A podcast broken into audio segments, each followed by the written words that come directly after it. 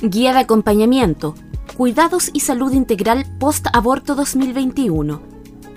Realizada por el área joven de APROFA junto a Patricio, Carolina y Valeria, estudiantes de quinto año de la Escuela de Psicología de la Universidad de Santiago de Chile. Gracias al financiamiento de IPPF, RHO y Youth Coalition. Guía de acompañamiento, Cuidados y Salud Integral Post-Aborto 2021. Somos jóvenes entre 18 y 27 años que residimos, estudiamos y trabajamos en Santiago de Chile, dedicándonos a la promoción de derechos sexuales y reproductivos. Como jóvenes consideramos que cumplimos un rol esencial y protagónico en los procesos de transformaciones sociales y en el ejercicio de derechos, por lo cual buscamos generar espacios de educación horizontal de jóvenes hacia jóvenes entregando información y compartiendo experiencias, generando a su vez instancias de reflexión e incidencia política. Además buscamos formar jóvenes líderes en materias de educación integral en sexualidad y en la Defensoría de Derechos Humanos, con particular enfoque en sexualidad, quienes actúen como promotores juveniles y agentes de cambio, permitiéndoles vivir su sexualidad de manera informada, segura, plena y libre, logrando traspasar ese conocimiento a sus pares. Dentro de nuestro quehacer hemos podido observar cómo el acceso a un acompañamiento digno luego de un aborto, ya sea espontáneo o inducido, se ha visto dificultado por barreras económicas, sociales y culturales, sumado al avance de movimientos antiderechos. Es por esto que en colaboración con estudiantes de psicología de la Universidad de Santiago de Chile, en el marco de la asignatura de intervención psicosocial, hemos realizado la presente guía de acompañamiento integral post-aborto.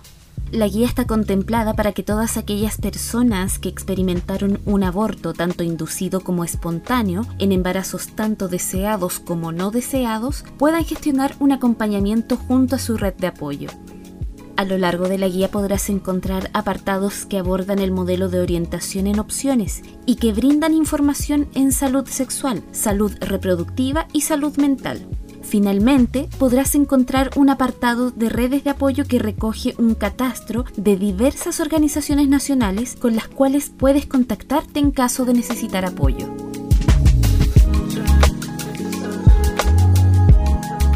Derechos sexuales y reproductivos. La sexualidad es un componente central en la vida de las personas que se manifiesta a lo largo de su trayectoria, siendo parte fundamental de nuestra identidad, por lo que la protección y garantías en torno a una sexualidad libre y plena es primordial para alcanzar un bienestar integral. La sexualidad es parte de los derechos humanos al orientarse hacia la dignidad de todas las personas, siendo estos universales, indivisibles e integrales, como también inalienables, irrenunciables e imprescriptibles. Por lo tanto, un elemento esencial para el desarrollo y bienestar de las personas a lo largo de la vida. Los movimientos feministas a lo largo de las últimas décadas han instalado en el debate público demandas para que el Estado garantice una vida libre de violencias, donde una de las luchas ha sido por la autonomía corporal, la no discriminación y la no coerción en materia de salud sexual y reproductiva abogando por los derechos de las mujeres y personas gestantes. Es en la Conferencia Internacional de Población y Desarrollo del Cairo, 1994, que se señala por primera vez la salud reproductiva como un componente de los derechos humanos asociada particularmente al poder de decisión de las personas respecto a la cantidad de hijes, hijas e hijos a tener, su espaciamiento e intervalo. Asimismo, esta conferencia define la salud reproductiva como bienestar físico, mental y social del sistema reproductivo, donde la salud sexual se orienta a las relaciones interpersonales y el desarrollo de la vida de las personas en el sistema social, económico y cultural. De igual forma, en la cuarta conferencia sobre la mujer en Beijing 1995 se consagran los derechos sexuales y reproductivos, particularmente en la decisión y autonomía corporal de las mujeres sobre sus cuerpos y decisiones relativas a esta materia. Es a partir de estas concepciones ligadas a los derechos humanos que entenderemos los derechos sexuales y reproductivos como mecanismos inherentes a la dignidad y a la libertad humana, en tanto a todas las personas tienen derecho a decidir sobre su sexualidad y ejercicio libre de la misma. Esto se asegura mediante el acceso a una planificación familiar de manera digna y enfocada en la rigurosidad científica, abarcando desde el uso de métodos anticonceptivos y de barrera, el número de hijes, hijas e hijos que se quieren tener, el cómo y dónde se llevarán a cabo los partos, disponiendo de la información y de los medios para ello, así como también el lograr tener acceso a servicios de salud de calidad. Lo mismo ocurre con los derechos sexuales, entendiendo la sexualidad como una expresión humana fundamental que no solo está ligada a lo reproductivo, sino que también contempla elementos interpersonales tales como el placer, la intimidad, el deseo, el autoconocimiento, entre otros. Por esto es necesario reforzar la idea de que es el Estado chileno el ente encargado de garantizar estos derechos, ya que tiene la obligación de proteger, respetar y hacer efectivos los derechos sexuales y reproductivos, entre los cuales se encuentran el derecho a la información, derecho al trato digno, derecho a la igualdad, derecho a la identidad, derecho a la confidencialidad, derecho a la libre elección, derecho a una vida sin violencia, entre otros. En este sentido, entendiendo que la regulación de la fecundidad es considerada un aspecto integral e indivisible de los derechos humanos, el aborto tiene un lugar especial en materia de autonomía de las mujeres y personas gestantes, al resguardar la identidad y dignidad de estas. Sin embargo, a nivel nacional, los derechos sexuales y reproductivos de miles de mujeres y personas gestantes se han visto afectados, siendo el aborto uno de los principales puntos de inflexión por parte de las instituciones coartando así la libertad de quienes gestan, atentando en contra de la salud, la vida y autonomía corporal de las personas.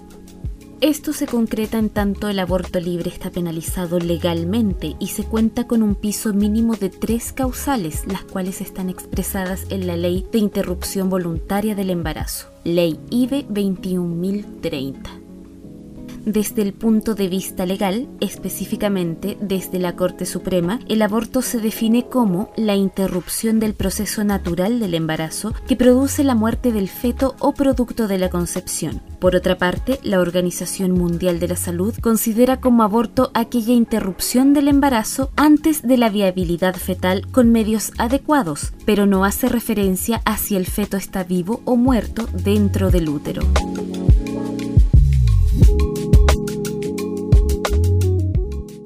Breve historia del aborto en Chile. Hasta antes del año 1931, en Chile, el aborto era una acción recurrente en mujeres como medida de planificación familiar, pero de manera irregular e insegura, frente a lo que muchas personas gestantes morían durante el procedimiento. Durante 1931 se incorporó en el Código Sanitario el aborto como medida terapéutica, condicionado al diagnóstico de tres médicos que lo aprobaran.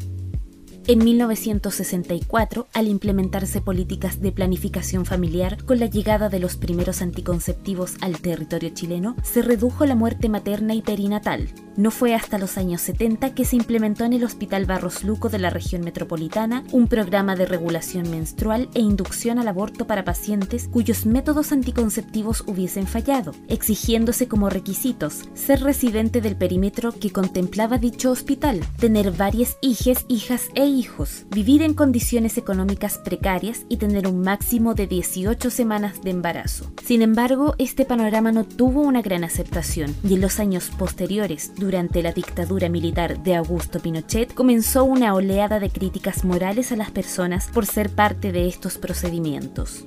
Fue así como en uno de los últimos decretos de ley impulsados en septiembre de 1989, eliminó la norma del aborto terapéutico y toda maniobra de interrupción del embarazo quedó regulada en el Código Penal, constituyéndose como un delito con penas para las personas que lo consentían y para les profesionales que las atendían, manteniéndose de esta manera hasta el año 2017, año en que se promulga y legaliza la Ley de Interrupción Voluntaria del Embarazo, Ley número 20 21030 o Ley IVE. Esta ley legaliza la interrupción voluntaria del embarazo bajo tres causales excepcionales. 1. Riesgo de vida de la gestante. 2. El embrión o feto padezca una patología congénita adquirida o genética, incompatible con la vida extrauterina, independiente en todo caso de carácter letal. 3. Sea resultado de una violación, siempre que no hayan transcurrido más de 12 semanas de gestación. Tratándose de una niña menor de 14 años, la interrupción del embarazo podrá realizarse siempre que no hayan transcurrido más de 14 semanas de gestación. Esta promulgación supone un gran avance en materia de derechos sexuales y reproductivos para las mujeres y las personas gestantes. Sin embargo, solo cubre un pequeño porcentaje del total de abortos que ocurren en nuestro país. Implementación de orientación en opciones a PROFA.